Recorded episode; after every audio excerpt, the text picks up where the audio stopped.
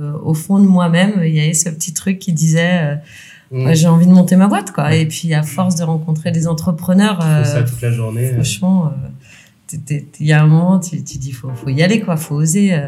arrête d'avoir peur. Et...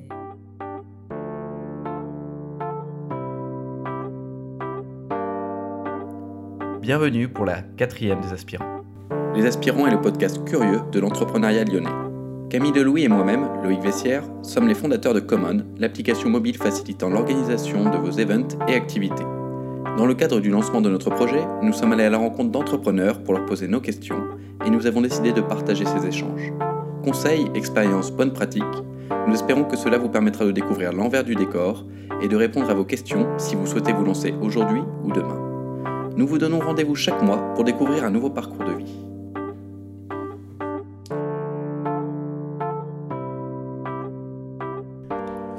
Pour ce nouvel épisode des Aspirants, nous avons le plaisir de recevoir un duo d'entrepreneurs, les cofondateurs d'un projet innovant et résolument tourné vers l'avenir, répondant aux besoins des habitants urbains de se reconnecter à la nature et de verdir leurs balcons, mais pas que. D'un côté, nous avons elle, Passée par la corporate finance, elle a été chargée de la transformation numérique du LCL pour la partie B2B, avant de diriger le H7, lieu emblématique de l'entrepreneuriat et de la French Tech à Lyon. Puis, elle a décidé de passer de l'autre côté du miroir. De l'autre, nous avons lui, ingénieur agronome spécialisé en agriculture urbaine et maraîchère. Après diverses expériences dans le conseil, l'étude et dans la création de projets agricoles, il décide aussi que sa voie passera par l'entrepreneuriat des parcours complémentaires pour un objectif et une vision commune. Tous deux sont convaincus que remettre les citadins au cœur de la végétalisation des villes est une nécessité. Ces invités, ce sont Marie Esquelis et Charles Lambert, créateurs de Circle, le potager composteur. Bonjour Marie, bonjour Charles, comment allez-vous? Bonjour. Bonjour. Ça va et vous? Eh bien très bien. Merci, de nous accueillir. Merci à vous. Bah, finalement, c'est vous qui nous accueillez parce qu'on est dans les locaux de votre incubateur qui est mmh. Manufacturing et du coup, on est dans les locaux de l'ancien garage Citroën, c'est ça? Exactement. Et donc, on a une première question qui est extrêmement importante et qui vous tient à cœur de ce que j'ai compris. Comment on prononce? Cercle? Circle? C'est comme Soch, tu sais. On va faire une petite vidéo d'ailleurs euh, pour prononcer correctement. C'est Circle, Circle, Circle. Ok. Donc en anglais. En anglais, oui. Et pourquoi ce nom? Euh, pourquoi ce nom? Euh, Parce qu'on voulait un nom qui soit assez, euh, assez général, on va dire, et qui représente un peu nos valeurs et, l'origine du projet, qui est en fait d'utiliser les biodéchets pour les transformer en engrais pour les plantes. Pourquoi avec deux E Parce qu'il y avait le côté un peu green. qui rappelait, D'accord, ok. Oh, c'est un mix de, de, du mot green et de, de, de cercle. quoi. de cercle en français. Exactement. D'accord, génial. Et donc, est-ce que vous pouvez nous décrire votre potager autofertile en quelques mots? Euh, Notre potager autofertile, donc c'est euh, le premier produit euh, de Circle, de la marque Circle. Et donc, c'est un potager qui permet à la fois de cultiver de 15 à 35 plants sur sur une petite surface de 40 cm de diamètre à peu près, et à la fois de composter ses biodéchets enfin de lombricomposter, parce que c'est des, des, vers de compost qui font le travail. Euh, et donc euh, l'un va nourrir l'autre, c'est-à-dire que les épluchures vont être digérées par les vers, vont euh, servir d'engrais pour les plantes qui poussent tout autour, et puis vont permettre bah, de, de, récolter chez soi, sur son balcon, des aromates fraîches, des légumes, des petits fruits, etc. D'accord. Et tu parles du premier produit, c'est que vous en avez plusieurs actuellement Nous, on souhaite vraiment être la marque de référence pour jardiner en ville clairement. Euh, donc euh, ça passe aussi bah, par un effet de gamme, par euh, d'autres d'autres produits, d'autres façons de trouver des nouveaux services pour les citadins qui veulent jardiner et mettre du verre sur leur balcon. D'accord, ok, très bien. Et alors, pour revenir un petit peu à la genèse de Circle, comment vous vous êtes rencontrés? Si vous pouvez nous en dire un petit peu plus sur l'histoire de Circle dans ce cas-là. Ouais, bah, c'est moi qui suis venue te chercher, donc. Euh, en fait, pour la petite histoire, euh, je me suis retrouvée, euh, bah, comme plein de Français d'ailleurs, à jardiner pendant le premier confinement. Et là, j'ai eu une sorte de déclic parce que je me suis rendu compte qu'on n'arrêtait pas de parler à nos enfants et même entre nous de sauver la planète et de préserver l'environnement. mais en fait qu'on ne savait même plus à quoi se, se ressemblait un pied de courgette. Euh, donc, euh, et c'est donc j'ai installé un potager. Euh, et là, j'ai deux petits gamins de 4 et 7 ans. Et, et je me suis rendu compte que lorsqu'ils mettaient les mains dans la terre, euh, quand ils apprenaient à prendre soin euh, des plantes, euh, à les arroser, parce que c'est du vivant, hein, ça pousse pas tout seul, hein, il faut s'en occuper. Et que à la fin, en plus, ils pouvaient bah, se nourrir de ce qu'ils avaient cultivé. Et ben là, ils comprenaient en fait l'enjeu de préserver la planète. Et donc c'est pour ça que moi j'ai cherché un projet qui faisait sens pour moi et euh, j'ai contacté plein de porteurs de projets en agriculture urbaine à Lyon. Donc euh, tout simplement, hein, j'ai pris mon petit LinkedIn et mon petit Google, j'ai tapé les mots-clés agriculture urbaine, ferme urbaine, etc. Et, euh, et tu vois, t'es pas... Enfin, t'es assez bon en marketing parce que finalement, je suis tombée assez rapidement sur Verticulteur. Et euh, donc, euh, je suis Donc, qui est partie. l'ancien nom de Circle. Ouais. Qui vient de ce cercle vertueux aussi ou... Qui vient de la, de la culture verticale. euh, ouais, c'est un peu ça. C'était pas le. le- pour ça qu'on a changé. D'accord. C'était bien franco-français, quoi, on va dire comme nous. Donc, euh, voilà. Mais ouais, c'est vrai que du coup, euh, du coup bah, Marie m'a contacté sur LinkedIn. Et puis, euh, et puis voilà, on s'est rencontrés au, au site que moi j'avais monté, qui était en fait un showroom un peu à ciel ouvert. Ok. les premiers protos. Et, euh, et voilà, et donc au début, l'idée c'était plus que moi je lui présente un peu mes objectifs, euh, que je lui parle un peu de mon projet, qu'elle me fasse ses retours. hein. Tu dis un showroom à ciel ouvert, euh, ça veut dire quoi? C'est vous aviez euh, des, des plantations euh, déjà, enfin le, le projet c'est c'est du coup ce, ce potager. Tu l'avais, avais déjà des prototypes à ciel ouvert, Ouais, c'est ça, Dans une serre ou... Non, vraiment dans un parc qui s'appelle l'Arion, qui est Ok. à Villeurbanne, qui est une occupation temporaire. Qu'en fait, l'agriculture urbaine, elle est souvent euh, euh, cantonnée à, des, à du foncier en ville, mais qui est de l'occupation temporaire. On remarque ça partout, en fait. Enfin bref. Mais euh, en fait, l'idée, bah, c'était que quand j'ai construit les premiers protos, je me suis dit, il faut absolument que je trouve un terrain rapidement pour montrer ce que je fais. Et puis pour tester aussi. Et donc, euh, l'association, le CCO, m'a mis à disposition un terrain dans un parc. Euh, et voilà. Et donc, c'est là que j'ai accueilli mes premiers clients, que je faisais des ateliers avec des, des citadins, Ok. Et ça que fait- je faisais des récoltes aussi. euh. Et ça fait combien de temps que tu as démarré ce projet? Et ça fait depuis euh, septembre 2019. D'accord. Voilà. Septembre 2019, et du coup, tu, tu disais, tu accueillis tes clients, tu avais déjà vendu des. C'était à vendu l'état des- proto, Voilà, ça? exactement. Ouais. Tu avais vendu des protos Je- et tu faisais tester Ouais. euh, à des personnes? Exactement, je faisais tester, enfin je les vendais, donc euh, après je vendais euh, à la fois le proto, puis après un abonnement de- d'entretien, de maintenance, d'animation. D'accord Euh, voilà. Mais euh, Parce que c'était euh, c'était plus dans le showroom quand ils les achetaient. Ils Non, les achetaient les installais directement au pied d'immeubles, c'était souvent des bailleurs sociaux, Ah, des entreprises ou des associations ou des lieux événementiels. Et, mais voilà, mais j'étais un peu arrivé euh, au moment où Marie est venue me rencontrer, j'étais un peu arrivé au bout de, de ce modèle-là. Euh, je savais qu'il y avait un peu un plafond de verre au-dessus et que si voilà, j'avais des bons retours sur le concept en soi, mais euh, je savais que tout seul en fait, j'avais pas les compétences pour euh, pour euh, aller chercher du réseau dans un incubateur, etc. Donc c'est là que Marie est la personne clé qui est arrivée. Exactement. Ouais. toi Ouais. Et toi, Marie, comment ça se fait que justement tu pris euh, ce choix de passer de l'autre côté du miroir, euh, l'arroseur arrosé, comme tu dis je, pense que j'ai toujours euh, eu ça en moi. Euh, déjà, je suis fille d'entrepreneur. Euh, donc, je suis d'une famille de six enfants aussi, où sur six, il y en a trois qui sont entrepreneurs. Et en fait, si je regarde un petit peu en arrière, j'ai sept années en banque, hein, comme tu l'as dit, en, finance d'entreprise. Et, très rapidement, quand ils m'ont confié la transformation numérique sur le marché du B2B, euh, du LCL, euh, en fait, c'était de l'intrapreneuriat déjà, parce que c'était une direction qui n'existait pas. Ils venaient de lancer le plan de transformation de la banque. Ils avaient investi euh, euh, des sommes colossales pour digitaliser la banque de demain. Et, euh, et moi, ils ont fait appel à moi à ce moment-là. Pourquoi? Parce que je connaissais très très bien les clients et que en fait, euh, bah, toute digitalisation, elle passe par la connaissance du client. Euh, et comme tout projet d'entrepreneuriat d'ailleurs, et, et parce que j'étais passionnée par les nouvelles technologies. Donc, euh, donc c'est euh, les deux raisons. Donc, euh, ça, ça a été un premier projet que je considère comme un projet d'entrepreneuriat. Ensuite, euh, quand j'ai pris la direction de H7, si tu y réfléchis bien, en fait, on est parti franchement from scratch. Ils m'ont recruté euh, non pas en tant que directrice, mais en tant que directrice de la préfiguration du lieu. Donc vraiment, comment créer ce lieu. D'accord. C'était avant la création, du coup. C'était avant la création, ouais, tout à fait. Enfin, il y avait le lieu qui était là, Hum, euh, l'architecture, etc.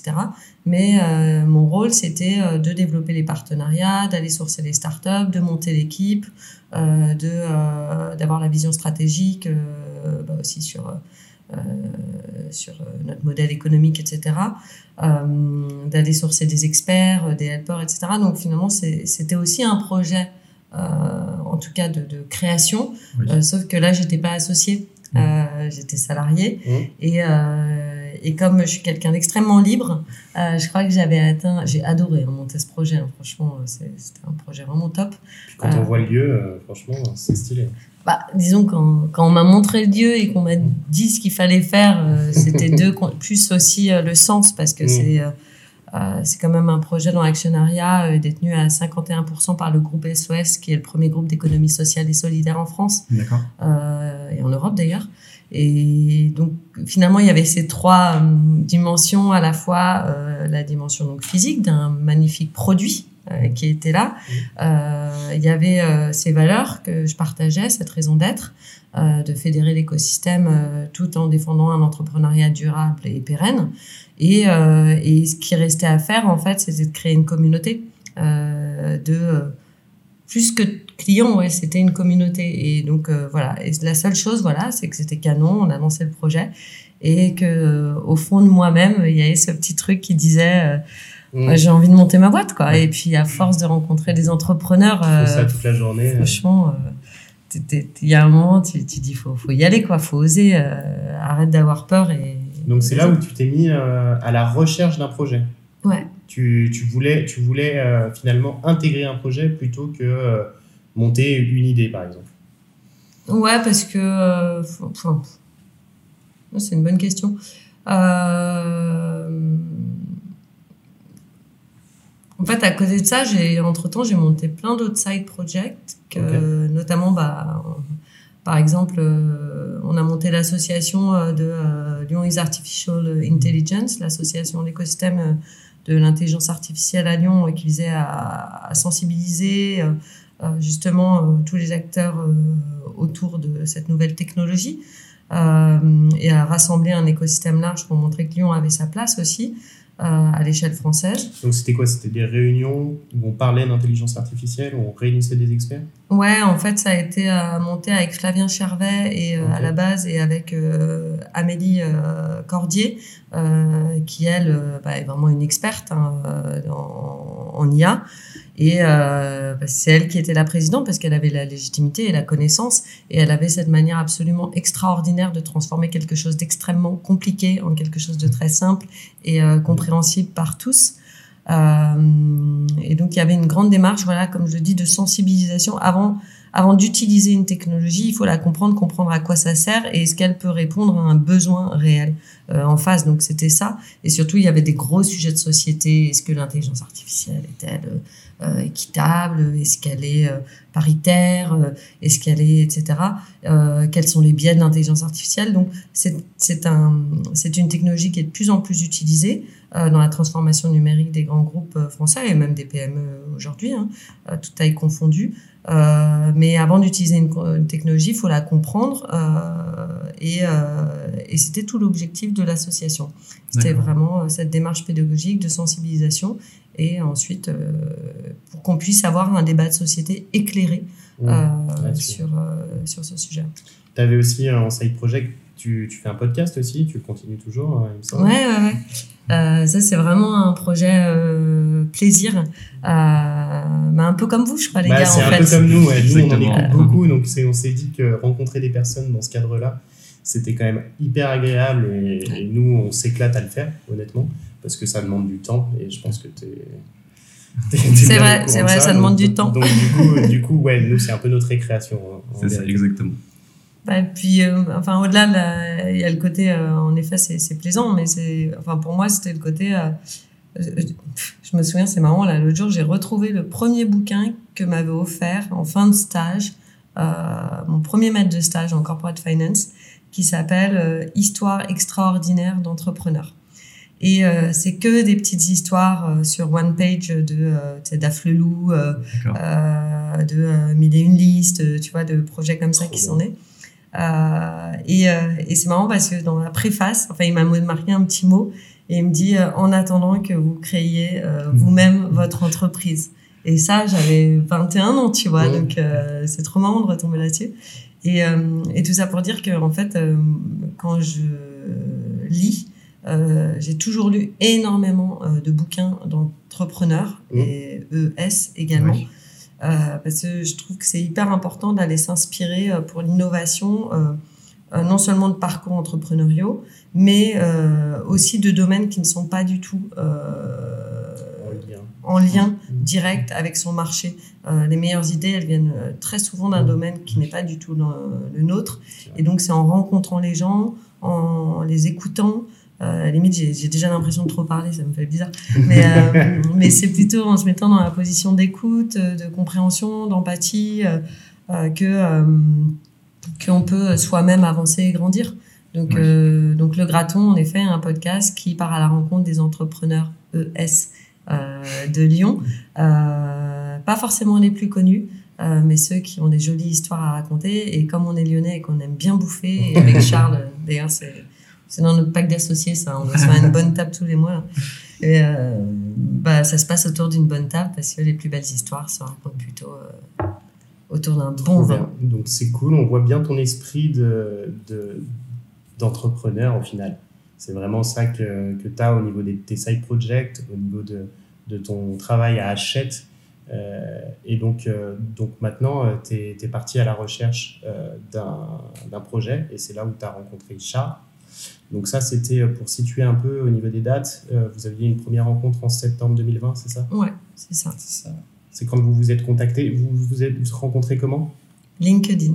LinkedIn Moi, j'ai un post sur euh, Instagram le jour de mes 36 ans, le 4 août, où je dis cette année, c'est l'année green.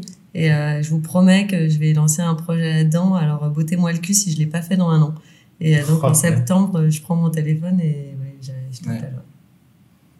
Ouais, donc c'était en septembre, euh, septembre-octobre ouais, euh, 2020. D'accord. Voilà. Et du coup, euh, ça a été le, le coup de foudre euh, professionnel?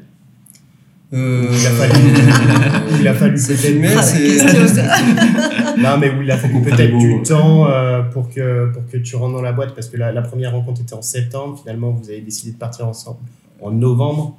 Ouais, même en jan- ouais, même plutôt décembre, janvier, on, a, on s'est vraiment dit, ok, maintenant, on fait vraiment un projet à deux. Donc on, toi, rep- on repense vraiment le modèle. ouais, parce que toi, tu étais arrivé à la fin, de- à la limite de ton modèle existant à l'époque. Ouais, alors à la disais. limite, oui et non, mais euh, oui, après, c'est aussi c'est très saisonnier comme activité, donc il y a, il y a un peu le moral qui fait euh, comme ça là, au fur et à mesure de l'année. Ouais. Donc c'est un peu ça qui joue aussi, je pense. Parce que c'est plutôt pendant l'été, du coup? Ouais, c'est Enfin, plutôt printemps, printemps, printemps, été, ouais, l'activité. Ok. 75% des Ouais. ventes sur le marché du jardin se font entre mars et août. C'est ça. D'accord. Donc, euh, c'est, ouais. Parce que, pourquoi? Parce qu'on ne peut pas cultiver l'hiver euh, sur les Parce balcons qu'on lyonnais peut cultiver l'hiver, mais il faut aussi prendre à- au mois de septembre pour planter ce qu'on peut récolter en hiver. D'accord. Donc, euh, mais donc à partir du mois de septembre, dans le marché du, de la jardinerie, c'est c'est très calme. quoi. Ok. Euh, mais voilà, j'ai oublié la question, mais, euh, mais euh, non, c'était un coup de foudre. euh, non, c'est surtout qu'en fait, on est hyper complémentaires. Ouais. Ouais. Euh, moi, c'est un sujet qui me passionne et, qui- et, euh, enfin, j'ai pas dévié en fait de ce truc-là. J'ai toujours fait des projets en lien avec ça ou, ou le gaspillage alimentaire ou voilà. Et, et Marie, et- mais euh, enfin voilà, moi j'ai pas de compétences spéciales en marketing. euh, euh, à l'école d'ingé, on nous apprend pas spécialement à être un entrepreneur. Tu sais très bien vendre. Euh, bah, ouais, j'ai appris parce que euh, quand t'es tout seul, bah, t'es obligé en fait. Et ça forge aussi, c'est ça qui est, qui est bien. Complètement, tu es obligé Mais, d'y euh, aller. Quoi. mais voilà. mais pour aller plus loin, en fait, j'avais besoin des compétences euh, que, que Mm. Maria sur euh, la Donc com, toi, sur le marketing. donc toi, t'es- on on rappelle, tu es ingénieur agronome, donc Ouais. tu étais, sur la partie technique, sur la partie euh, bah, développement Ouais. du produit, du proto, c'est et, ça. D'accord. Et du coup, Marie, toi, tu étais plus euh, sur la partie, euh, on va dire, stratégique finalement. Ah, la stratégie, on la la, stratégie, vous la vous complètement. la faites à deux, ouais. Euh, en fait, euh, ce qui est marrant, c'est qu'on commence à bosser ensemble donc en décembre. Euh, là, je crois que nos familles, elles nous ont pas vus euh, pendant les vacances de Noël. Je m'en souviens, on a bossé comme des dingues à ce moment-là. Ouais. Et, euh, et on se revoit en janvier. Et, euh, et là, la première chose qu'on fait, c'est commencer à travailler sur notre pacte d'association, Ouais, c'est ce que tu disais. qui est la première étape avant le pacte d'associés. Et donc, parce qu'on se connaissait pas. Mmh. Oui. Euh, donc, euh, Oui, c'est ça, parce que nous, on est associés euh, dans Common, mais on se, connaissait, on se connaît depuis 10 ans, donc euh, Voilà. ça a été facile. Vous, il a fallu que vous, vous développiez la relation. Quoi. Et que vous l'abordiez aussi, parce que justement, c'est aussi inconnu. Est-ce que vous pensez que c'était plutôt une force justement de ne pas vous connaître, ou à l'inverse, ça a complexifié peut-être le départ?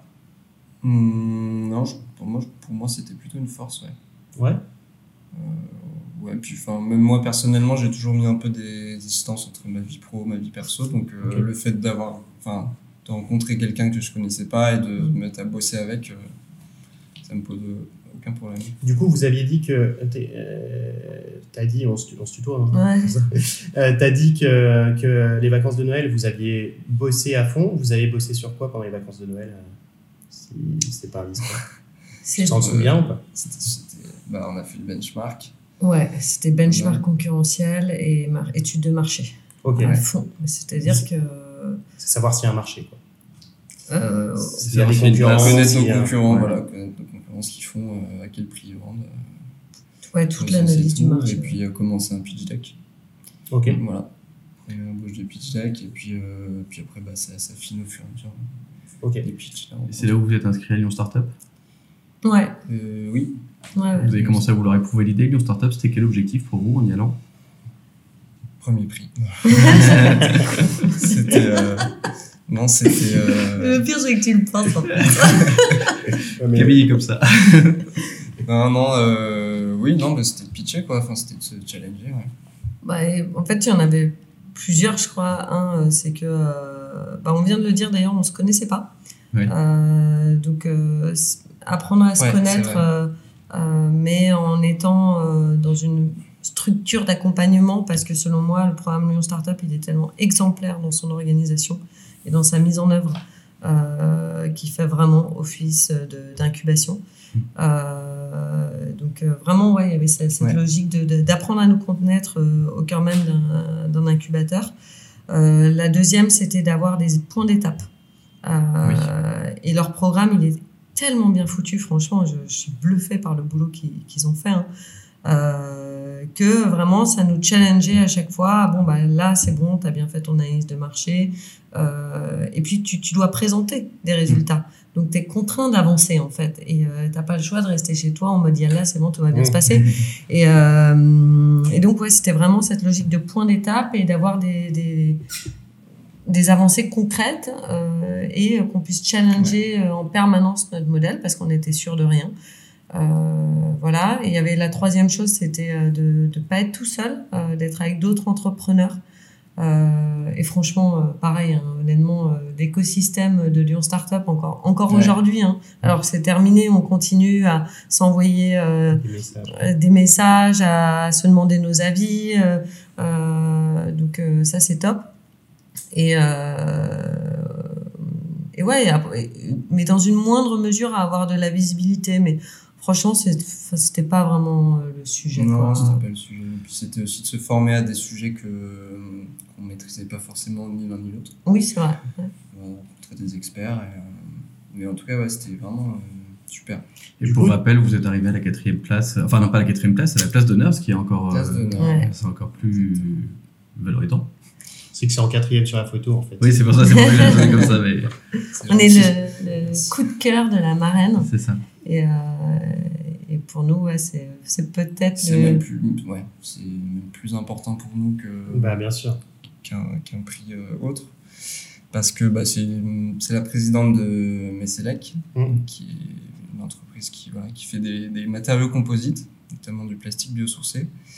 Et bah, nous, on a vraiment pour euh, ADN de faire des, des produits éco-conçus, qui fonctionnent de façon écologique, mais qui soient aussi conçus de façon écologique. Donc euh, voilà, c'est c'est super de pouvoir être accompagné par, euh, par Messelec, enfin par Bénédicte Durand, du coup. Et, du coup euh, par Messelec et, Ouais. et qui va peut-être un jour euh, déboucher sur un, sur un partenariat potentiellement. Ça, on ne sait pas encore euh, et on, on espère euh, et on voit bien qu'on euh, arrive déjà à bien travailler ensemble. Déjà, son bureau d'études euh, nous a énormément aidé euh, Ouais. Parce que on- ça, on n'y connaissait rien. euh, la fabrication d'un produit euh, sur CD fabricants, euh, faire les prototypes en 3D, ça, c'est Oui. des choses que Charles comme moi, on on maîtrisait pas du tout. Mm.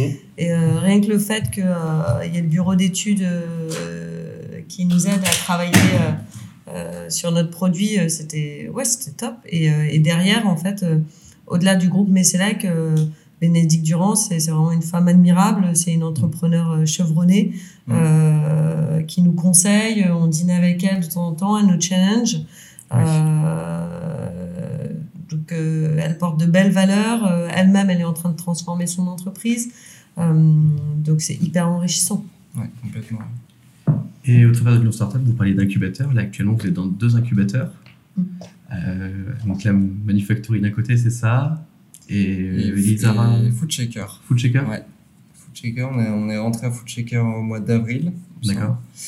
Euh, et là, du coup, là, on va chercher plutôt à Food Shaker euh, un accompagnement, bah, forcément pour euh, la stratégie, etc., pour avoir des retours, mais surtout des experts en agronomie Oui. et du, du coup dans le secteur de l'agroalimentaire ou de l'agriculture au sens large.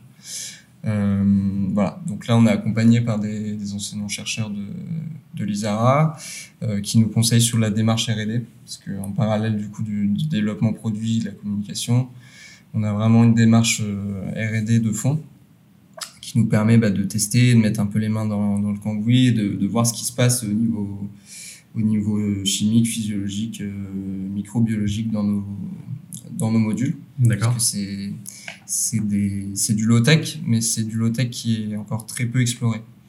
Euh, donc on a, D'accord. on a tout un on a tout un pan de de, de recherche ou de, de choses à découvrir devant nous. Mais il faut les méthodes, il faut les protocoles, il faut se remettre en question et puis euh, voilà, il faut aussi caler. euh, Donc c'est ce que Euh, Food Shaker vous apporte, ça? ça nous apporte pas mal, ouais. Ouais. ouais. beaucoup. Et puis voilà, après, on a aussi Jérôme Zlatov qui nous accompagne sur, sur le côté euh, entreprise. Ouais, tout à fait. Et puis, euh, on distribue quand même un produit. Donc euh, Ouais. là, on est vraiment, euh, comme tu le disais à juste titre, sur le marché de l'agroalimentaire, de la fourche à la fourchette. Donc il y a tout un réseau d'acteurs, que ça parte du semencier euh, jusque, bah, jusqu'au distributeur classique, un GSB, euh, grande surface, euh, ou euh, des jardineries, etc. Et ça, eux, ils fédèrent ce- cet écosystème-là. Et on n'est qu'avec des entrepreneurs dans notre domaine Mmh. d'activité. Oui. Et donc, c'est ça la différence avec Manufactory, où Manufactory, on va complètement euh, euh, s'enrichir, bah, comme je le disais tout à l'heure.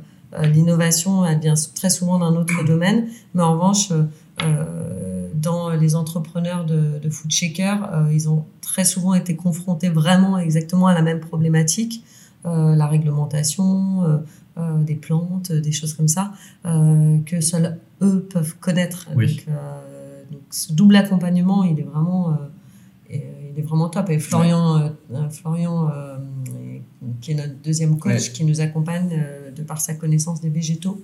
Alors là, je laisse Charles parler parce que moi, j'y connais absolument rien.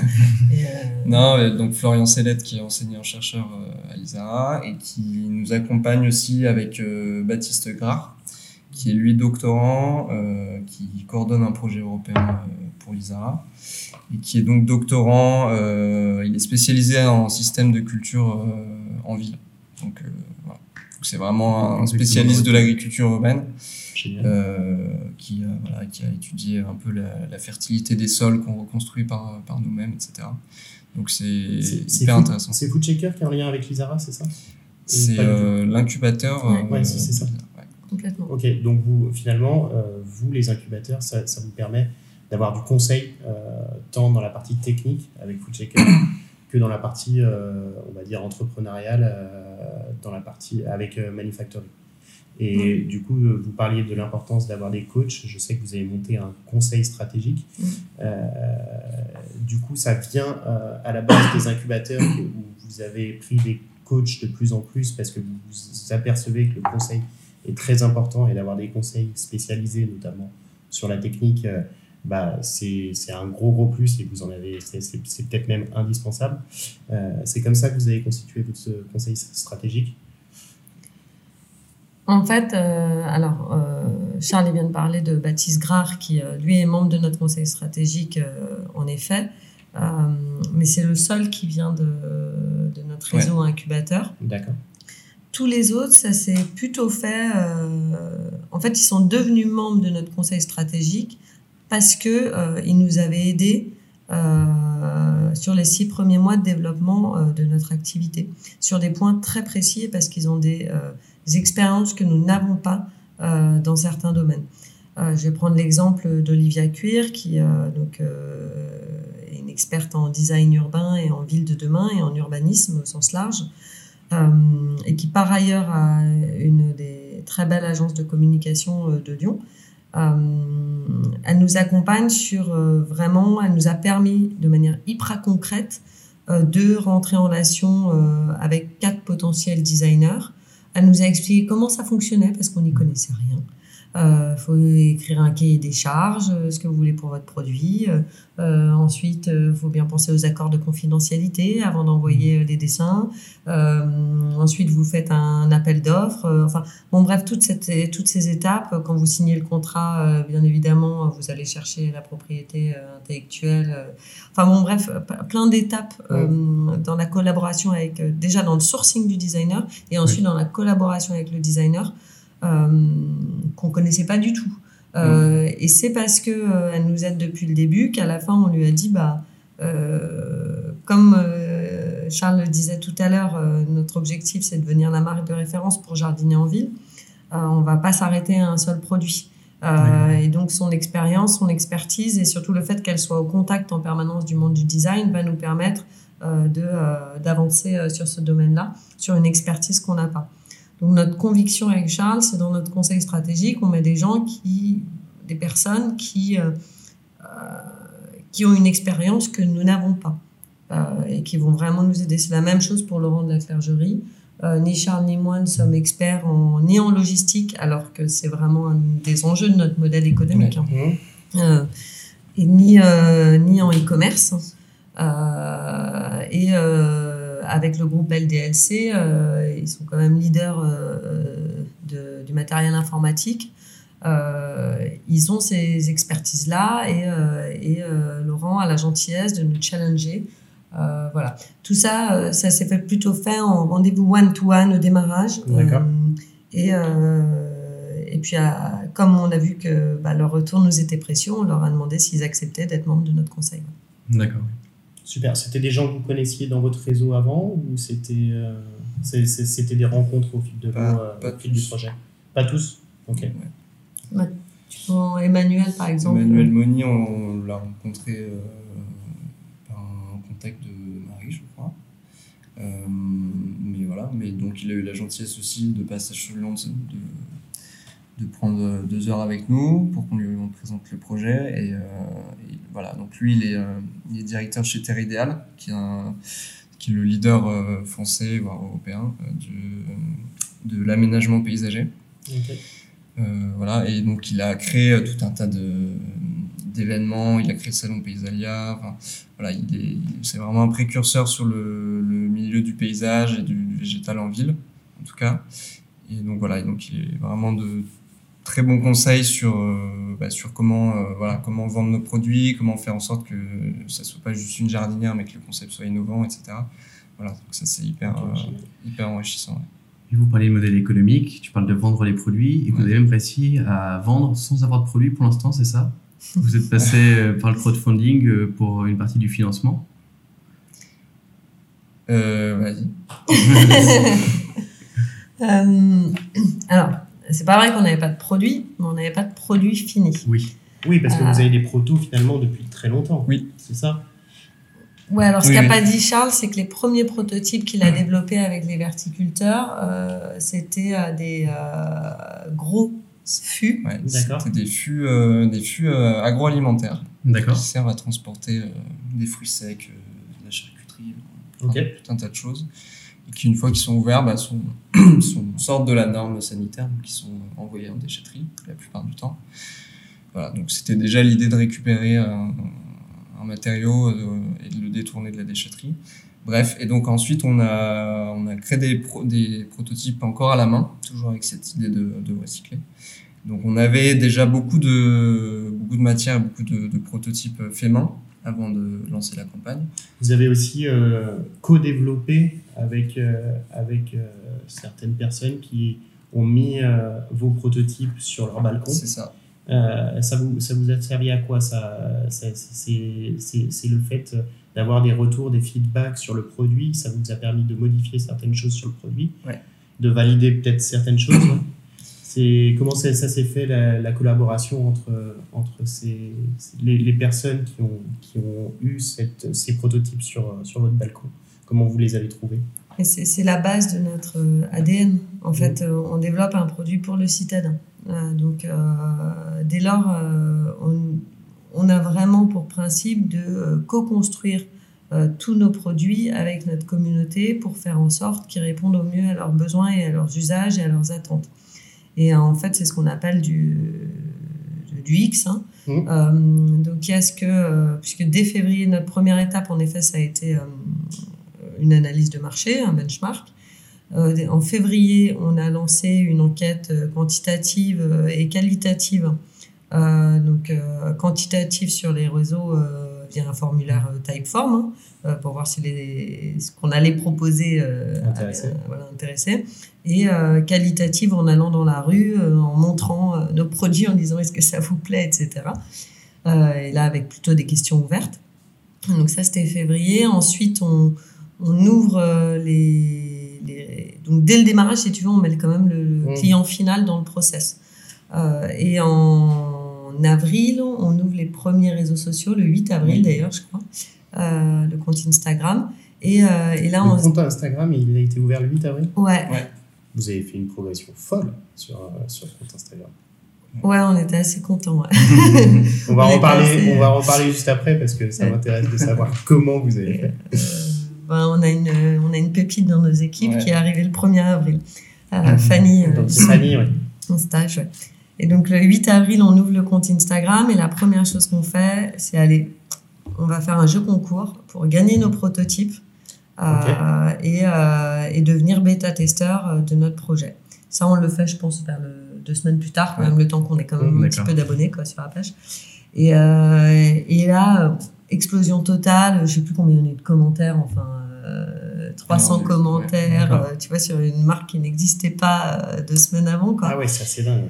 Et, euh, et donc, on, ça nous permet quand même déjà de valider l'engouement sur le produit, parce que très clairement, en photo, c'est un bidon alimentaire blanc avec des trous sur les côtés. Donc, si tu veux, il faut quand même vouloir avoir ça chez soi sur son balcon. au milieu, non? Ouais, ouais, mais même sur la photo, je suis même pas sûre qu'on la voit. Et par contre, il y a, oui, potager, composteur de balcon. Ouais. Euh, Il y, a, il y a les mots-clés. Et, euh, et là, le concours, euh, ouais, il part super bien. Et, euh, et donc, Charles développe, euh, franchement, été tellement rapide, euh, 40 prototypes à la main. Je sais pas combien de temps tu mets pour faire un proto. Hum, un proto à la main, c'est à peu près 3 heures, 3-4 heures de boulot. D'accord. D'accord. On en a fait ouais. On a une petite trentaine en R&D et on en a livré une vingtaine à des bêta-testeurs. D'accord. Ok, donc vous, aviez, vous avez commencé avec 20 bêta-testeurs Ouais. sur le jeu concours. C'est Ouais. génial. C'est ça. Et, euh, et là, comme nous. Et on- vous les connaissiez, les bêta-testeurs? C'était plutôt des gens de votre entourage ou, ou pas forcément? Alors, Il y avait tout peut-être? Non, la, le- la seule, euh, la seule chose, c'est qu'on pouvait pas bêta-tester en dehors de Lyon. Donc, c'est forcément Oui. des. Lyonnais. Ouais. Et en fait, On pour. rappelle qu'il y avait euh, le Covid aussi. euh, Ouais, en plus, il y avait le Covid. Euh, et euh, non, en fait, ce qu'on a fait avant de lancer le jeu concours et pour lancer la communauté, parce qu'il fallait justement que ce soit pertinent notre panel, sinon ça servait à rien. Euh, en fait, on a été euh, diffusé euh, bah déjà notre le formulaire qu'on avait fait en février, on l'avait déjà posté dans plein de groupes de Lyon. Euh, la vie à Lyon 7, la vie à Lyon 6, la vie à Lyon 3, euh, tous les groupes qui sont dédiés aux, aux citadins. D'accord, donc vous vous êtes fait identifier un peu, non? Ouais, comme ça. Ouais. Et quand on a lancé le compte Instagram, en fait, euh, et franchement, merci hein, à tous les habitants lyonnais parce que tout le monde a joué le jeu, nous a Ouais. aidé depuis le démarrage du projet. Et quand on a lancé le compte Instagram, euh, là, euh, bah, on a eu plein d'abonnés. Et on a fait exprès de pas aller dans des groupes du jardinage parce qu'on voulait pas aller chercher des adeptes, justement. D'accord. alors sur Facebook, enfin, Mm. tu as tout un phénomène qui s'appelle le phénomène des plans influenceurs et euh, donc euh, le marché du jardinage en ligne explose. Et, euh, et donc on voulait vraiment du- des citadins, des gens, euh, bah, pour le coup plutôt comme moi parce que c'est pas comme ça, euh, mais qui veulent jardiner euh, chez eux quoi. Et, euh, donc là, la communauté a, très vite grandi, je concours. Et ensuite, comme ni Charles ni moi, on est experts en, UX, moi j'en avais fait un peu quand même euh, au LCL quand on avait lancé l'application mobile, mais, mais ça remontait. On a fait appel à l'école Strat Design Oui. euh, à Lyon euh, et en projet étudiant, mais sous leur coordination d'un expert en, en expérience client. Euh, ils ont été, on a en fait livré, on a vraiment dès le démarrage simulé le parcours de réception de nos colis euh, chez soi. Donc les clients recevaient déjà chez eux dans un carton avec le logo Circle, le potager, le terreau, la notice d'explication, les verres de compost et on disait rien et l'étudiant de Strat venait, avait des- évidemment, euh, ils avaient travaillé en amont sur, sur des questionnaires hein, euh, et des tests d'usage, et ils venaient et ils regardaient simplement l'installation du Circle par, euh, Par les notre bêta-testeurs. bêta-testeur. Et euh, donc ça, c'était en entrée lors de l'installation, et derrière, euh, deux mois plus tard, je crois, euh, ils ont ré, euh, ils ont à nouveau été voir les bêta-testeurs pour savoir bah, qu'est-ce qui a fonctionné, qu'est-ce qui n'a pas fonctionné, etc. Et aujourd'hui encore, bah, on fait un apéro d'ailleurs euh, la semaine Euh, prochaine, ouais. en deux semaines. Euh, Avec tous les bêtas, plus Ouais. euh, Strat. euh, alors Strat, maintenant, bah, je Oui. pense que ce sera la nouvelle promo, mais, Oui. Euh, mais en revanche, euh, on a gardé dans nos équipes Agathe. Euh, Ouais. Parce que Strat, les étudiants n'avaient pas eu le temps de finir euh, en fin d'études et Agathe, elle est venue chez nous en stage finalement euh, pendant tout l'été euh, pour poursuivre les tests et voilà, trop chouette. Trop bien. Et du coup, ça a donné quoi au niveau des feedbacks? Il y a eu des feedbacks hyper intéressants, il y a peut-être eu des feedbacks un peu plus durs à, à écouter? Euh, non, plus dur, non, parce que euh, en fait, on sait que c'est un proto, donc euh, qu'il est, il est loin d'être parfait. Et que s'il était parfait, on se serait arrêté à vendre des bidons euh, en plastique. Mais euh, non, donc c'était hyper intéressant. C'est hyper intéressant parce que euh, ce qui est le plus intéressant, même, c'est ce qui marche pas. Ouais. Quand on nous dit, bah, Oui, en fait, bah ça, oui. ça pousse pas. Et après, faut analyser pourquoi ça pousse pas, pourquoi ça marche pas. Est-ce que c'est parce que la personne euh, habite au rez-de-chaussée dans une cour euh, sombre ou euh, est-ce que parce que ça crame? Il y a plein de raisons qui font que les gens n'arrivent pas à cultiver en ville. Et c'est pas forcément. voilà, il y a toujours des facteurs qui changent. Il y a aussi le produit qui parfois n'est pas adapté à certains types d'habitats, à certains balcons. Donc ça fait Oui. réfléchir sur ah bah tiens pour le prochain on va peut-être le penser de, de telle façon. Donc c'est euh, ça, en fait très vite, euh, même si ça reste un pool de, de 20 personnes et, et que voilà, on aura d'autres euh, d'autres retours une fois qu'on aura livré nos, nos premiers clients. Euh, très vite, ça nous donne des orientations sur nos futurs produits. Donc, on a déjà un, un temps d'avance entre guillemets sur euh, Ouais. sur ce qu'on souhaite faire plus tard. Sur le prochain cahier des charges, Ouais. enfin, vous avez déjà le cahier des charges sur les, sur les prochains développements. D'accord. Et du coup, nous, il y avait ce prototype. On a aussi parlé de, de, de, de design. Euh, la rencontre entre le design et le, et le prototype, elle s'est faite quand, du coup?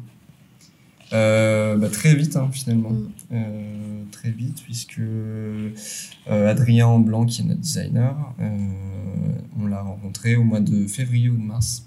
D'accord, ok. Euh, voilà. Donc euh, après voilà, il a fallu à peu près six semaines et puis euh, quelques dessins plus tard, on avait euh, on avait quelque chose de, de satisfaisant. Mais ce qui était compliqué, si je peux me permettre, c'est qu'en fait, euh, bah, tout ça, ça demande des sous hein, quand même. Ouais. Et, euh, et que bah, typiquement pour financer les prototypes, les vrais prototypes qu'on a là aujourd'hui, et le design. euh, Quand tu dis vrai prototype, c'est pas les, les seaux. hein. non, bah, bah. Là, c'est vraiment le. c'est euh, les, euh, les potagers composteurs Les en terre cuite, euh, c'est la version finale. Euh, mais euh, bah, ça, euh, enfin, je veux dire, les gens, ils ont beau t'aimer beaucoup, euh, ils vont pas bosser énormément sur ton projet si tu les payes pas. Euh, et de toute façon, euh, pour Charles comme pour moi, ça c'est vraiment un. Enfin, tout travail mérite salaire, comme on dit, mais c'est Oui. surtout toute valeur créée. euh, voilà, c'est. euh, bon, si vous voulez nous aider gratuitement, vous êtes toujours les bienvenus. hein, mais, mais, euh, mais voilà, c'est. euh, c'était important. Et, euh, et typiquement, bah, ce qui nous finance le design et les prototypes, c'est la bourse French Tech. D'accord. Et donc, on, autant on a eu les premiers dessins, parce que ça, on pouvait se le permettre sur euh, nos fonds propres, on a Est-ce avancé. que, est-ce que vous avez investi en, en janvier quand vous avez créé la société Vous l'avez peut-être Non, on pas l'a créé en mai. En mai. Ouais. Euh, vous avez mis des, des billes dedans et ah, ça veut dire qu'avant vous avez financé sur vos fonds propres? Bon, on n'a on a surtout rien dépensé du tout avant. Ouais, on a s'est débrouillé. euh, ouais. Ouais. Franchement, on n'a rien dépensé avant. Non, non, mais voilà, après, on, est, on a eu des prestataires euh, bah, compréhensifs et, Ouais. et hyper cool. Donc, euh, donc voilà, c'est sûr que c'est toujours un jeu de euh, quand Ouais. est-ce que je vais avoir la subvention pour démarrer. C'est ça. Donc vous avez fait la bourse French Tech et Startup Go Ouais, tout à Oui. fait. Vous avez obtenu les deux Oui. Ok. Et qui vous ont permis de se financer, donc ce qu'on disait c'était le design. Et ça vous avait financé quoi d'autre Alors, Startup Go, c'était vraiment pour toute l'étude de marché.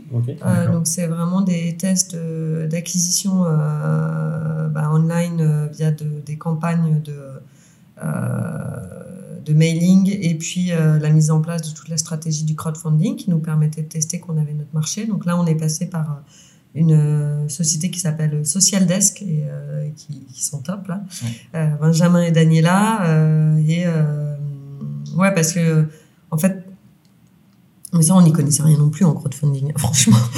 Euh, on a été hyper bien accompagnés, euh, non seulement par Adrien Millot de la plateforme KissKissBankBank, franchement, euh, mais aussi par, par Social Desk pour lancer une campagne de crowdfunding. Si tu n'as pas une base mail, ça sert à rien, en fait. D'accord. Donc, enfin, ça sert à rien.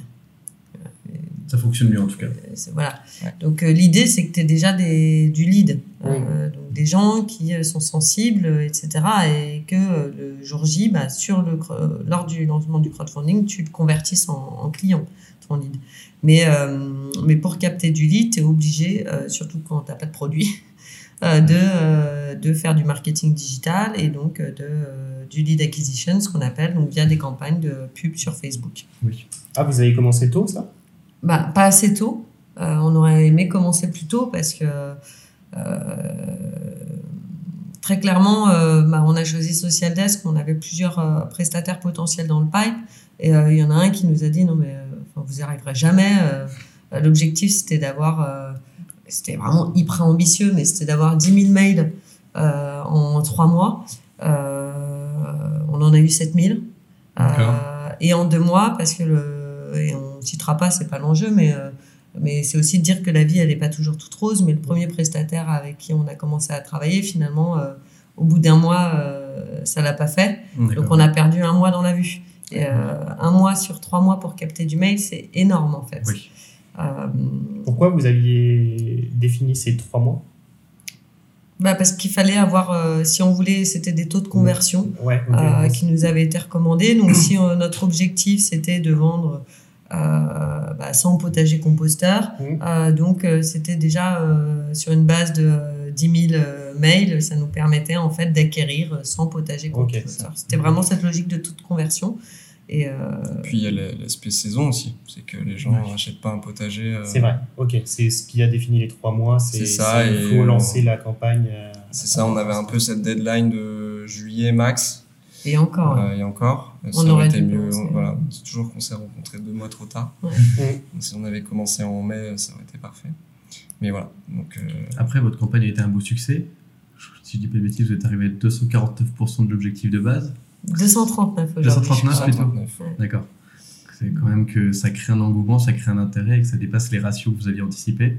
Ouais. Oui, oui, ouais, c'est vrai qu'on est assez content, euh, surtout sur une campagne en, plein mois de juillet et août, euh, avec euh, pas de produits encore une fois, Enfin, en tout cas des très beaux visuels, mais, mais voilà, mais euh, c'est un- c'était un gros gros taf.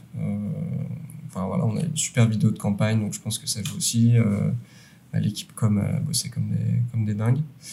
Donc, donc ouais, c'est une belle campagne. ouais. C'est une belle campagne et cas, ça augure de bonnes choses quoi, pour la, Et la vidéo de campagne, tu parles de l'équipe COP, c'est une équipe en interne qui fait vos vidéos ou c'est vous externalisez aussi On a cette- externalisé ça, ouais. D'accord. On passe avec, euh, de toute façon, on va tous les citer, euh, mais euh, on passe euh, avec une start-up lyonnaise d'ailleurs qui s'appelle Rushmix. D'accord. Euh, et c'est avec eux, euh, accessoirement, que je travaille pour les vidéos du podcast Le Graton. D'accord. Euh, et, euh, et ils sont hyper bons et euh. Bah ouais, déjà on a vu la vidéo et euh, j'avais vu un, un des podcasts. et ouais, c'est super bien, Ouais, super bien réalisé. Ouais. Euh, juste avant ça, ouais, je voulais revenir sur, sur justement l'acquisition et la communication. Euh, comment vous avez été euh, réussi à être aussi présent, à développer, euh, à récupérer 10 000 mails, mais à développer autant aussi euh, vos réseaux sociaux, enfin 7 000 mails tu disais, mais à développer autant aussi vos réseaux sociaux. Euh, je sais que vous avez recruté, tu parlais de, de Fanny tout à l'heure. Euh, comment ça s'est passé au niveau de la, de la communication et de l'acquisition des, des, des, des, leads, on va dire?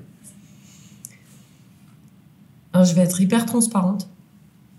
Il y a énormément de- de- d'instinct euh, Ouais. dans tout ça.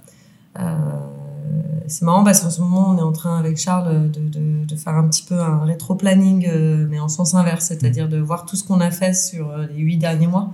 Euh, parce que c'est aussi important parfois de se poser et de se dire euh, Ah, on a fait tout ça, euh, mais maintenant, où est-ce qu'on va quoi? Et, euh, et en fait, je pense que tout n'était pas planifié. En réalité, euh, y a, on a un peu fait les choses comme on les sentait. Euh, donc, alors, je dis ça, mais il y a énormément de préparation aussi. Euh, je sais pas, par exemple, si on prend le cas de la vidéo de campagne, euh, c'est euh, quand même, on avait un calendrier, un rétro-planning avant, hyper détaillé, Ouais. alors sur Excel. Hein, Mmh, bien sûr. et mais en fait, on avait un rétro-planning de campagne de deux mois avant la campagne, tout ce qu'on devait faire, à la fois sur euh, le nombre de mails qu'il fallait qu'on envoie euh, en avant pour euh, capter des leads, les campagnes Facebook Ads, la vidéo, la partie relations presse et la partie réseaux sociaux. Plus à côté de ça, tous nos réseaux sociaux, on les annonçait à un calendrier éditorial. Pareil, jour par jour. et on avait bah, déjà, dès le démarrage, hein, dès, mars, travaillé sur la stratégie de marketing digital. Donc, euh, en fait, j'ai l'impression qu'on fait les trucs par instinct, mais en vrai, euh, quand je regarde tous les, tous les outils qu'on a mis en place, euh, même si c'est encore un peu de briquet de broc, il y a quand même des choses qui existent. Et, euh, et en fait, à la fois, faut anticiper et à la fois, faut se laisser aussi et se faire confiance et, euh, et se dire, euh, euh, voilà, moi je pense que. bah, et puis écouter la communauté, c'est-à-dire que quand on voit leurs réactions sur nos réseaux sociaux, dire. euh, euh, là, on se rend compte que ce qu'ils veulent, c'est des conseils sur le jardinage. Donc, euh, euh, analyser les, les, les posts qui marchent, ceux qui marchent pas, etc. Mais Après, ouais, après analyser la data. Et ça, pour, euh, pour, euh, pour euh, élaborer la stratégie digitale, la stratégie de communication, euh, la stratégie marketing, c'est vous vous êtes appuyé du coup sur, sur ce fameux prestataire que tu disais. euh, non, Social Dash qui nous ont vraiment uniquement aidé sur la partie bah, Facebook euh, Lead Acquisition, donc Facebook Ok. euh, et Google Facebook Ads, euh, et aussi sur Instagram, mais c'est Facebook. Ça, juste euh, Facebook Ads, vous, avez comme, vous aviez pas la vidéo encore quand euh, vous aviez communiqué sur les Facebook Non, on avait des visuels. C'était des visuels. Ouais. Ok. On avait, on a mis en place, en fait, deux mois avant la campagne, on a mis en place un copil de campagne hebdomadaire avec tous les acteurs du projet, que ce soit sur la partie réseaux sociaux, euh, relations presse, euh, etc., euh, où chacun devait présenter euh, ses résultats et ses objectifs. Euh, on avait quand même un rétro-planning vraiment extrêmement détaillé, c'est-à-dire, donc je reprends l'exemple de la vidéo, c'est à telle date, il faut que le storyboard il soit écrit, ça c'est à telle date sur la partie site web, parce que pour faire du mailing, il faut que tu aies une landing page, hein, sinon... euh, donc, tu es quand même un peu obligé tout le temps de penser en sens inverse. C'est-à-dire, euh, et euh, si je veux euh, lancer ma campagne emailing à telle date, il faut que ma landing page elle soit prête là. Donc, ça veut dire que je dois avoir mes, euh, mes éléments de charte graphique euh, à minima trois semaines avant. Euh, euh, donc, ouais, Bien en sûr. fait, tu, tu, tu fais tout le. Mais, mais en fait, euh, j'ai l'impression que, que vous postez beaucoup, vous avez beaucoup de relations presse aujourd'hui. Ouais. Euh, combien vous avez de personnes pour, euh, pour, pour vous occuper de ça? Parce que c'est un travail énorme. Bah, deux. Deux, Toi ouais. et Fanny, ouais. Juste deux? Ouais. Non, et après, on a des prestataires. Oui, après, on s'appuie beaucoup sur des prestataires. ouais. Et, et du coup, Fanny, vous l'avez eu en mars, donc c'est c'est 1er avril, elle est arrivée. 1er avril. Ouais. Donc c'est la perle qui, Ouais. qui, qui, qui a permis de, de, de faire grandir aussi euh, tout ça, avec, euh, Ah, bien sûr. avec vous, bien sûr. Et euh, la deuxième personne, c'est qui Vous avez dit? Alors, Euh, alors, euh, la deuxième personne dans l'équipe, pour l'instant, il y en a, enfin, en tout cas, en, en salarié ou en alternance, il n'y en a pas. On va recruter euh, une alternance euh, Ah, à la rentrée. non, mais en fait, comme toute start-up, je pense le sujet, c'est qu'on n'a pas les moyens de recruter Mmh. euh, plein de personnes. Et surtout, on n'a pas non plus, euh, parce que même si tu dis qu'il y a beaucoup de boulot, on- on n'a pas euh, suffisamment de boulot pour recruter, Pour un directeur ouais. artistique à temps plein, Oui, un capteur, un monteur vidéo à temps plein. Un- donc en fait, euh, la stratégie qu'on a prise avec Charles, c'est de dire on prend une stagiaire, euh, en l'occurrence euh, Fanny, mais derrière, on avait tout un écosystème euh, de, de freelance ou de prestataires, mais qui pour nous font partie de l'équipe. Et d'ailleurs, Oui. enfin, franchement, c'est l'équipe de campagne. quoi. C'est Mathilde Grandy qui nous a énormément aidé, et qui a fait l'école LDLC d'ailleurs. Euh, qui est une experte en stratégie digitale et, euh, et qui nous a aidé à reformaliser tout ce que je suis en train de te dire sur la stratégie digitale. Ouais. Euh, la direction artistique, euh, alors on a mis un binôme. FX Pellissier avec lequel je travaille depuis des années, qui est plutôt un Parisien citadin, qui donne cette touche plutôt moderne, élégante et vraiment urbaniste à notre identité visuelle. Euh, et euh, il on l'a mis en collaboration avec euh, Ludivine Dorms, qui elle est marseillaise et qui a vraiment cette page dessin euh, nature.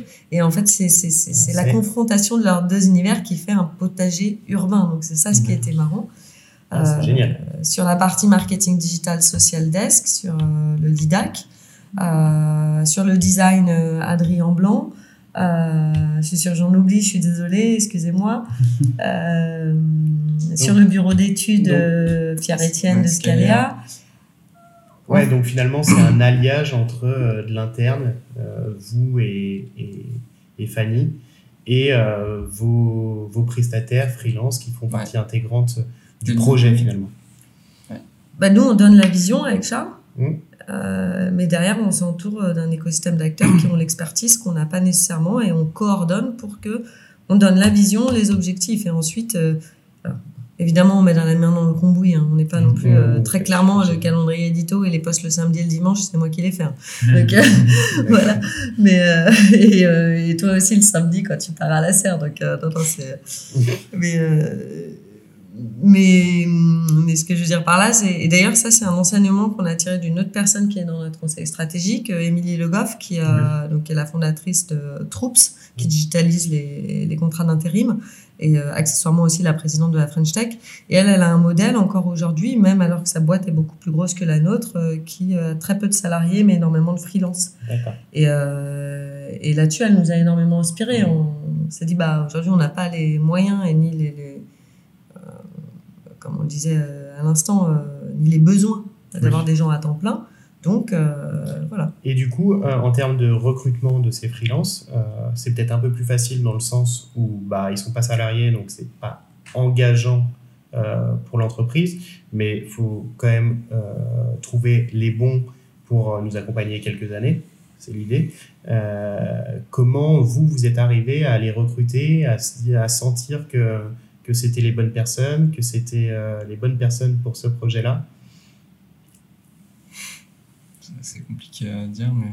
Ça peut être du feeling, ça peut Ouais, être... ça peut, ouais, il y a du feeling, il y a, il y a des recommandations aussi. Ouais. Euh, beaucoup. Et puis, euh, et puis voilà, après, il faut. ouais, je pense que c'est surtout ça, surtout du feeling, des, des recos. Et puis après, il y a la façon de travailler ensemble. Euh, Ouais, on se teste euh, Marie a une grosse capacité à, à fédérer et à organiser les choses euh, et à mettre en place un, un plan de bataille en gros. Et, euh, et donc c'est important que les gens qui sont euh, autour puissent, euh, que les prestataires puissent travailler entre eux. Quoi. Donc c'est ça qui rentre en compte aussi. ouais. Ouais, mais même là-dessus, on est hyper complémentaires. Euh, C'est-à-dire que. euh, enfin, c'est hyper gentil ce que tu dis, mais je pense que enfin, tu, tu minimises ton, ton rôle Non, dans le management des équipes.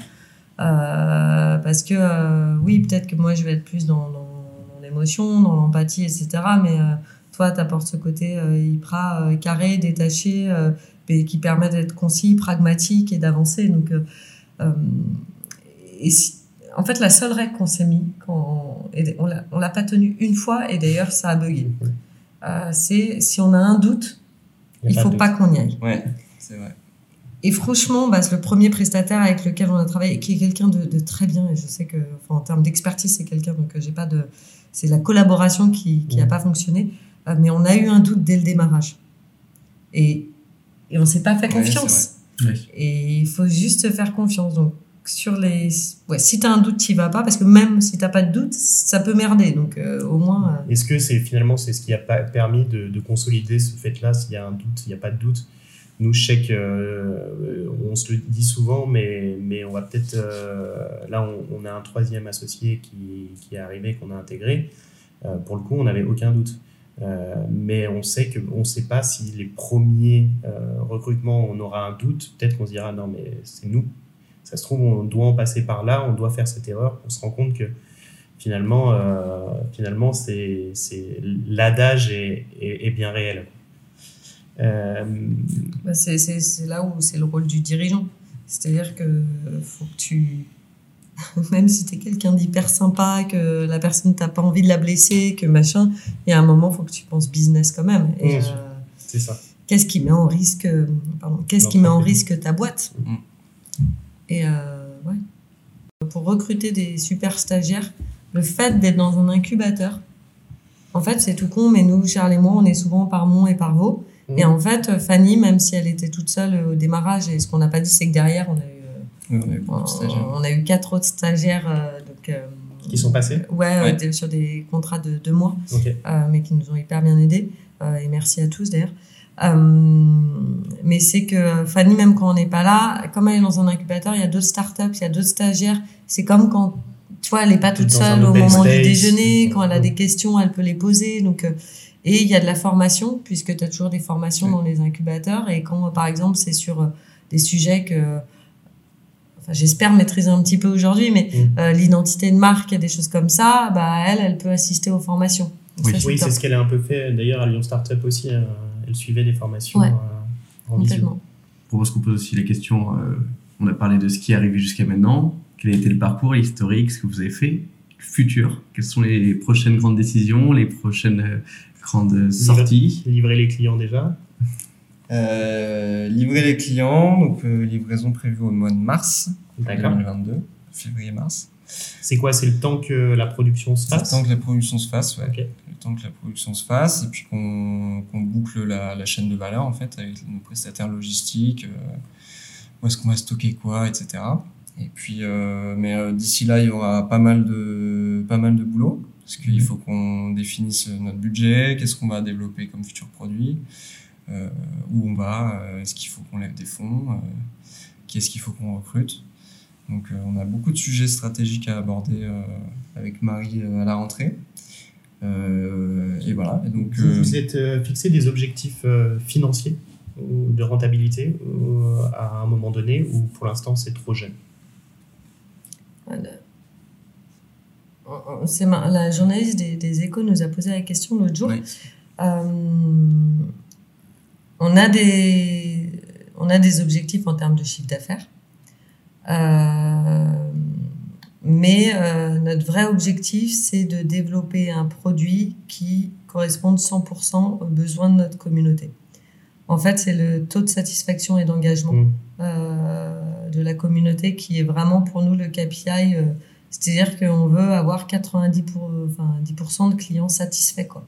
Et, euh, et euh, plus que ça, euh, tu sais, c'est ce qu'on appelle le haha dans le marketing, euh, activation, euh, euh, conversion, euh, rétention, et enfin voilà, et, et, et qu'in fine, nos euh, clients, notre communauté deviennent nos propres ambassadeurs, euh, mais pas pour nous faire plaisir, Mmh, parce qu'ils se retrouvent vraiment dans les valeurs du, du produit. Et, euh, et ça, c'est notre objectif. C'est euh, ouais, franchement, euh, franchement, c'est ça. Euh, la rentabilité, euh, franchement, il y a quand même très peu de jeunes pousses qui sont rentables, justement parce que si on veut aller vite, Mmh. euh, on est sur un marché où tu vas très vite. Investir. Il faut investir et il faut investir et euh, on a eu la chance nous d'être suivis par euh, par deux partenaires bancaires, le Crédit Mutuel et le Crédit Agricole, avant même d'avoir euh, levé en, en equity. Euh, ce qui nous donne un petit peu de marge de manœuvre, mais c'est faut quand même qu'on reste. euh, tu vois, là, on, on fait hyper gaffe à notre trésorerie. Moi, j'ai fait mon mémoire de fin d'études sur la gestion des entreprises, euh, des PME face à la crise, si tu veux, et euh, j'ai ce chiffre en tête qui me revient tous les jours. 90% des euh, PME, elles meurent parce qu'il y a un problème de, de gestion de la trésorerie. Et, de, et, et donc ça, on y est hyper attentif aussi. Et mais en fait, il y a plein plein de choses. Et pour répondre à ta question, là, en huit mois, il y a eu plein de choses. Donc là, ce qu'on, avant de répondre sur l'avenir, ce qu'on est en train de faire avec Charles, lui comme moi, c'est on se pose là pendant deux semaines. On est en train de réanalyser notre marché parce qu'il a bougé en huit mois. Oui. C'est ce que- Euh, tu disais en off tout à l'heure. c'est il faut euh, voilà on a on a commenté toutes les études Xerfi du monde euh, on est en train de mettre en place une veille concurrentielle ce qu'on n'avait pas fait jusqu'alors Euh, donc euh, et veille concurrentielle ça veut pas dire juste ceux qui font des potagers composteurs Mm. ça veut aussi euh, dire tous ceux qui sont sur le marché de jardinier euh, Ouais. en ville et ça veut aussi dire euh, des euh, entreprises qui ont un modèle euh, similaire au nôtre, euh, typiquement des, des marques dont on peut s'inspirer, euh, ou qui font euh, ou qui sont des concurrents indirects, par exemple sur du contenu pédagogique, euh, qui explose online sur le jardinage. Oui. Euh, donc, il faut qu'on trouve notre place et qu'on valide notre niche. Euh, donc voilà, pour le moment, c'est euh, analyse, euh, mesure euh, justement des Mhm. chiffres qu'on a collectés. Donc maintenant, il faut qu'on les, on les a, faut qu'on les analyse. Et derrière, on prendra les bonnes décisions. C'est ça. Mais, euh, et avec, évidemment, euh, comme disait Charles à l'instant, euh, la seule priorité, c'est de livrer. euh, parce que euh, dans une digital native vertical brand, euh, le- l'expérience client est la première chose. Et donc, ça veut dire qu'on doit être à temps dans la livraison et qu'on ne doit pas être déceptif. Et voilà. Donc, euh, Super. Super projet, beaucoup de beaux objectifs. ouais. Ouais. Ouais. Ça fait peur. hein. Est-ce que c'est pas un peu ça l'entrepreneuriat aussi? Pas savoir exactement comment sera demain, mais tout faire pour que ça soit ce qu'on aurait anticipé. Ouais, puis se prendre des Ouais. claques aussi. hein. Ouais, et puis moi je Ouais. pense qu'il y a, il y a alors peut-être que tu pourras me répondre par rapport à ça, mais il y a un petit peu d'inconscience quand on démarre un projet, on ne sait pas dans quoi on met Ouais. les pieds. Moi, s'il y a un an et demi, je m'étais dit, euh, Ouais. euh, je vais mettre déjà un an et demi pour euh, développer l'application et que je vais passer par tous ces, ces états, je suis pas sûr que j'y serais allé au final. Mais, Ouais. euh, Ouais, il y a un peu d'inconscience, ouais, c'est vrai. Mais bon, après, tant c'est. mieux. Voilà, Parce la- que c'est une super aventure. Ouais, c'est ça, bah, c'est c'est de la passion en fait. C'est que finalement, même si c'est fatigant, même si. euh, et ouais, il y a du stress, il y a des, parfois il y a des déceptions, il y a des. Mais bon, c'est. C'est hyper motivant, quoi. C'est ça qui nous motive. Et je crois que tu as ce double truc en permanence. Euh, alors, le, le stade de l'idéation, c'est clairement de l'inconscience, c'est de la Mhm. folie, il faut y aller, machin et tout. Euh, sauf que demain, euh, là, on recrute quatre alternants à la rentrée. Donc, quatre alternants, on a leurs responsabilités, il faut pouvoir les payer. Et c'est euh, Patricia Gromicole qui me disait ça, et Alain Coula dans, dans le graton d'ailleurs. Oui. Là, quand on va activer ce moment-là, on va plus être juste Charles et moi, où on est juste tous les deux. Si on se plante, on ne pourra pas payer des salaires. C'est Et, et ça, c'est beaucoup plus grave. Bien sûr. Euh, donc euh, là, on rentre dans cette phase. Il faut à la fois qu'on garde cette inconscience parce que c'est celle qui stimule notre créativité et notre innovation, euh, mais à la fois qu'on soit hyper carré parce que euh, parce qu'on n'a pas le droit de se planter. On n'est Ouais. pas tout seul. Ouais, vous êtes plus tout seul et ouais, nous c'est ce que je pense que c'est ce qui nous fait peur aussi dans le, dans le recrutement, c'est de, c'est de, de se dire que les, les, les startups fonctionnent souvent en burst, c'est-à-dire euh, on a 4 mois de trésor, on a six, il nous reste 6 mois de trésor et tout ça. Et c'est vrai que ça c'est un truc euh, quand on a des salariés, c'est je pense que c'est un truc euh, qui nous fait vraiment peur à, chacun. Bah voilà, on arrive à la fin de ce podcast. Merci beaucoup de, de, de nous avoir euh, reçus euh, dans votre incubateur. On, ce podcast n'est pas tout à fait terminé. On a quelques questions rafales. Ça va, être- ça va aller très vite. Rafale. Et c'est Camille qui va vous les poser. On y va? Vous répondez euh, chacun votre tour. euh, Ok. comme vous Honneur voulez. aux hommes. Honneur aux hommes. Allez. Ouais, Alors, destin ou chance? Euh, chance. Destin. Lundi ou vendredi? Ah, vendredi. Lundi. Paris ou Lyon? À Lyon. Pas Lyon. Je sais pas comment dire, mais je peux pas choisir. Peut-être une troisième proposition, non? Normandie. Normandie. Sieste ou pas sieste? Pas sieste. Sieste des enfants. C'est-à-dire la sieste de deux heures? Non, c'est eux qui dorment, mais moi je Ah, suis tranquille. ah. Fruits ou légumes? Légumes. C'est des légumes. Euh, légumes, légumes.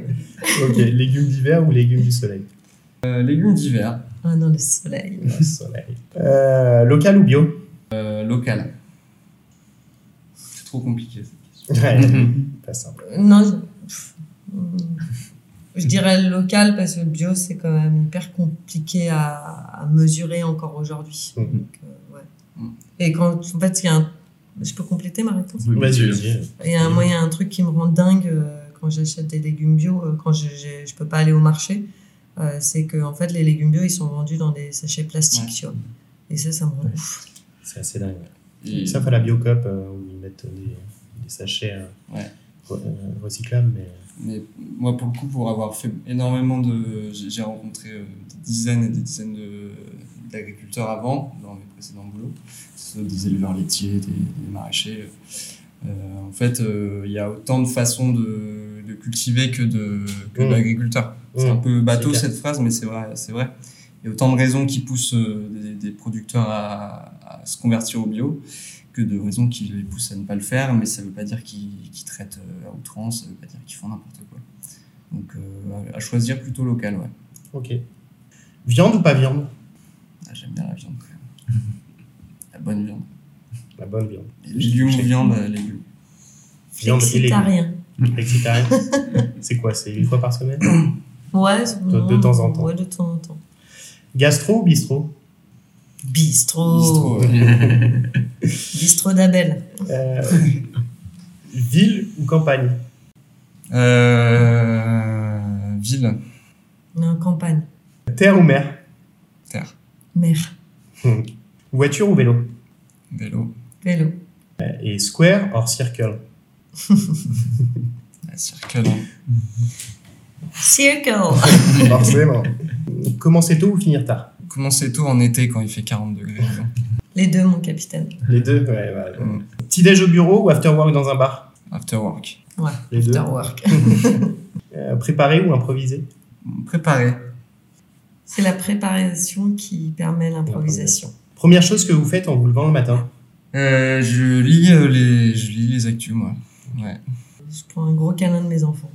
Euh, Si vous pouviez déjeuner avec une personnalité, n'importe qui, qui choisiriez-vous? Je sais pas. Ah, vivante ou morte? N'importe. Ta convenance. Ouais, moi, ce Il y en a serait beaucoup, Nina. Simone. moi. Feeling good? Ouais, carrément. quoi. Ouais, Non, mais pas. cette femme, elle était tellement incroyable. Tu passes? Ouais, non, là tout de suite, moi c'est moins. euh, on a essayé de parler à Jérémy Camus euh, de la métro de Lyon et euh, au rendez-vous de la Food Tech, mais on n'a pas pu, on l'a raté, donc on espère pouvoir le- l'attraper bientôt. En tout, ça va. en tout cas, il sera flatté d'être au même niveau que Nina Simone. Ouais, voilà. Quel est le dernier livre que vous avez lu? Euh, C'était quoi déjà? C'était un truc euh, sur. Ouais, Vas-y, parce que j'ai oublié. Je sais plus. Non, le dernier livre que j'ai lu, mais que je relis en fait assez régulièrement, euh, c'est euh, L'alimentation durable de Jacques Attali. D'accord. Euh, on aime ou on n'aime pas le personnage, peu importe. Euh, mais euh, il a sorti une série de bouquins en fait sur différentes thématiques. Euh, et euh, il va vraiment creuser le sujet dans le fond des choses. Et, et là, tu en reviens. D'ailleurs, c'est marrant parce que euh, il t'explique euh, le, euh, justement la notion de cercle. Euh, donc l'alimentation a toujours en fait géré les relations dans les sociétés, etc. Euh, et que euh, euh, les gens ont commencé à se mettre en cercle. Pourquoi? Vous savez ou pas? Non, pas du tout. Pour discuter bah, Pour se mettre autour du feu Ah, D'accord. et pour se réchauffer et manger. Et, euh, et donc, tu vois, ça, ça fait aussi écho à notre projet et je trouvais que c'était une jolie histoire. Et derrière, euh, tu, tu vas jusqu'aux distributeurs d'aujourd'hui et aux enjeux de oui. Mm. local, de bio, etc. Mais voilà, c'est un, c'est un bon bouquin. Et tu t'en rappelles, non? Je crois pas, ça devait être un bouquin de. Après, j'en ai vu des. Je lis un peu des bouts de bouquins, un peu de partout. Mais ça devait être un bouquin de Marie euh, sur l'entrepreneuriat. Elle se dit, lis ça. Ouais. Trop bien. Euh, quelle est la mauvaise habitude dont vous aimeriez vous débarrasser? Euh, moi, c'est la cigarette. Ouais, Les facile. facile, la clope. ouais. Quel est le meilleur conseil qu'on vous ait donné? Je sais pas, vas-y quoi, fonce. Je pense que. Enfin, c'est le plus régulier en tout cas. Ouais, non, mais, mais c'est partagé, c'est vraiment. euh, Enfin, ose Ose, vas-y. Mm. Ok. Quel est votre plus grand regret? De ne pas avoir vu Nina Simone en concert. Je pas avoir pu attraper Jérémy Calme. c'est bon ça. En tout cas, merci de nous avoir reçus. Merci beaucoup. Merci à vous. Et euh, on vous retrouve du coup sur Instagram, sur Facebook, sur LinkedIn, j'en oublie, au nom de Circle. Non, c'est ça. Alors, Circle, C-E-E-R-C-L-E. Et comme on a une marque européenne, circle.eu. Euh, voilà. donc pour le site web. Euh, du coup, il- vos produits sont pas encore en vente, euh, sont plus encore en vente ou ils sont déjà en vente?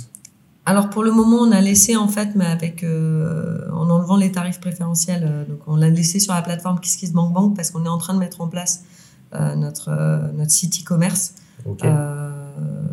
On prend un petit peu de temps. Voilà, typiquement, ça, ça aurait dû être prêt en septembre, bah, ça l'est pas. Euh, mais c'est pas grave. voilà, c'est... oui, on a le temps, et c'est demain, ouais, le 31 août. Euh, allô Fanny? Non, non, on ne fait pas bosser nos salariés. Euh, D'accord, donc euh, pour acheter vos produits, c'est aujourd'hui sur KissKissBankBank Ouais. et demain sur circle.eu. ouais, Merci Charles, merci Marie en tout cas. Merci à vous. Cet épisode touche à sa fin, merci de l'avoir écouté jusqu'au bout. Nous espérons que vous avez appris autant de choses que nous. Si ce podcast vous a plu, n'hésitez pas à vous abonner et à nous mettre 5 étoiles ou un pouce bleu, cela nous aide beaucoup. Vous pouvez aussi nous suivre sur Instagram, LinkedIn et Facebook sur Les Aspirants. On se retrouve le mois prochain avec une belle surprise, on vous embrasse. Et n'oubliez pas, de la curiosité naît l'envie.